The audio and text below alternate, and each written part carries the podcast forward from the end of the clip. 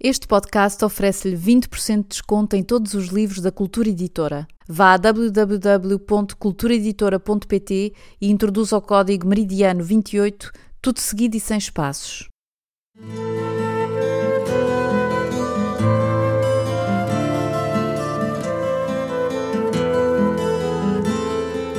75 anos da libertação da Europa e do fim da Segunda Guerra Mundial, Joel Neto oferece aos leitores a leitura na íntegra de um dos seus romances mais amados, Meridiano 28. Um episódio por semana, ao longo de um ano, com a história da pequena cidade no meio do Atlântico, onde ingleses e alemães se mantiveram em paz até quase ao fim da guerra. Por favor, façam-nos chegar as vossas impressões e falem aos vossos amigos nas redes sociais sobre a existência deste podcast. Meridiano 28, edição portuguesa, Cultura Editora. Meridiano 28, primeira parte, José Filmon, capítulo 2, Lisboa, 2017, 8. Filmon chegou a casa e precipitou-se para o pacotinho deixado por Johnson. Estava à esquina da mesa, no mesmo lugar onde o depusera no primeiro dia. Levantou no ar, sopesando-o uma última vez e rasgou-lhe o embrulho de um gesto. Era um pequeno caderno de bolso com não mais de 40 páginas, daqueles que os clientes de um velho merceeiro poderiam levar às compras com a lista dos seus fiados. Tinha impressas na capa as palavras Notes Pocket, com um símbolo comercial azul no canto inferior esquerdo, uma águia pousando sobre um globo terrestre, provavelmente uma águia calva americana. A meio, alguém lhe acrescentara à mão, em numeração romana, volume 27. Estava muito velho e erudido, a lombada ruída pelo caruncho, e era tal a sua fragilidade que José Filmon teve medo de o abrir sem o despedaçar. Teria sido bege no seu tempo, ou talvez daquele amarelo a que no Brasil se chamava luz natural, e pareciam ter passado por ele muitas mãos, tantas eram as manchas que acumulava e que acabavam por formar uma só mancha de diferentes tonalidades, como numa poeira que não se deixa limpar. José Filmon inspecionou-o de um lado e do outro, com cuidado, e achou que aquele caderninho tinha empreendido numa longa viagem, no tempo e no espaço também.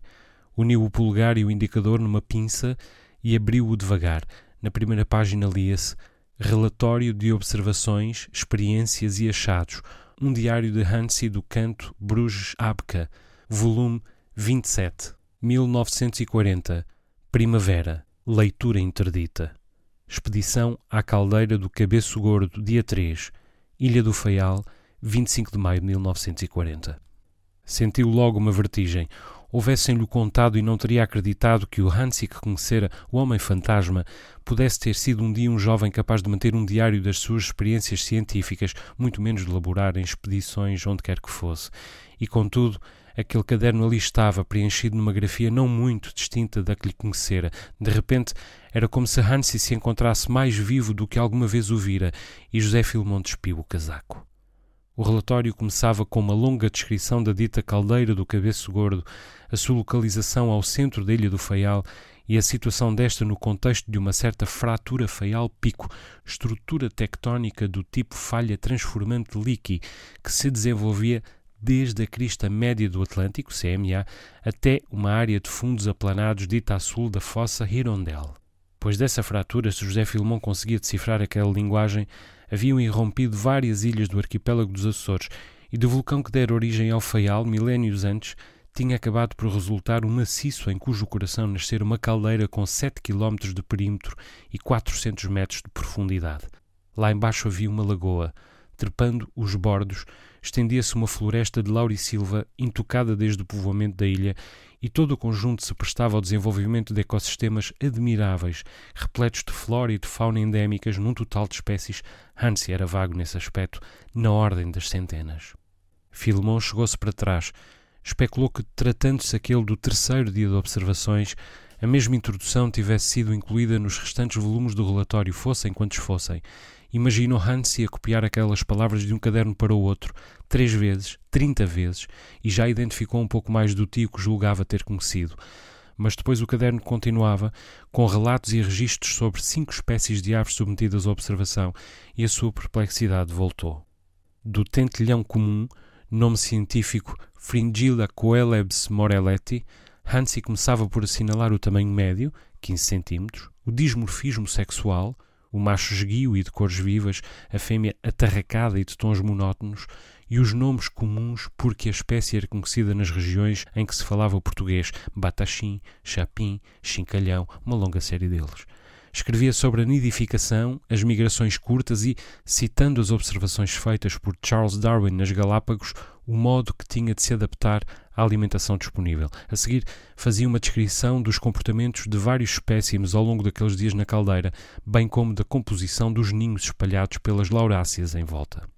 O relatório sobre o tentilhão prolongava-se por várias páginas e depois era replicado com outras quatro espécies: o canário da terra, a estrelinha, a galinhola e o milhavre, predador das três primeiras. Havia bastas referências a cientistas importantes, sobretudo Linneu.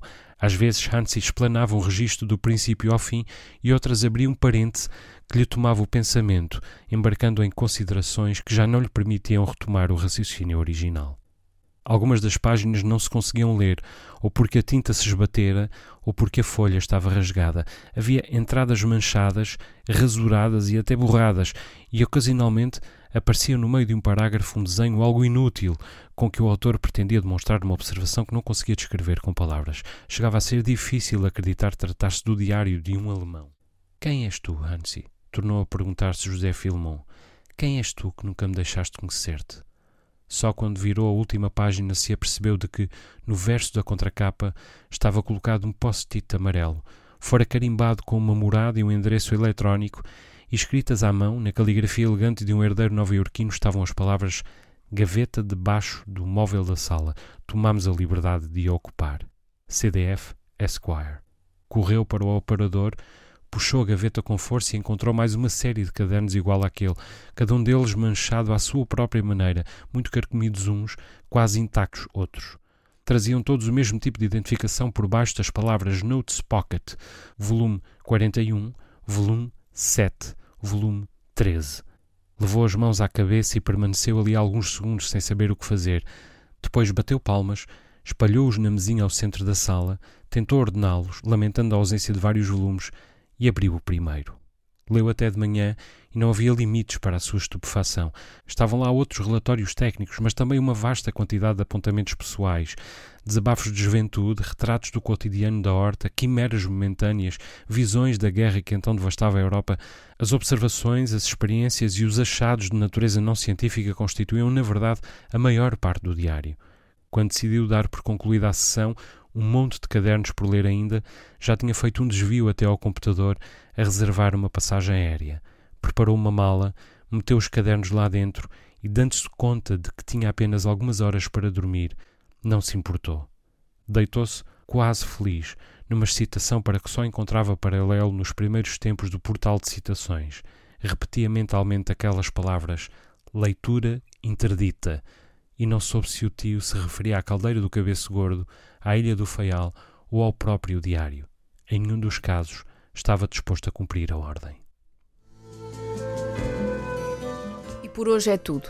Joel Neto volta para a semana com mais um episódio de Meridiano 28, um romance que vai de Lisboa a Nova York, de Friburgo a Praga, de Bristol a Porto Alegre e às Ilhas dos Açores, onde todos são descobertos e ninguém pode ser apanhado. Fique atento.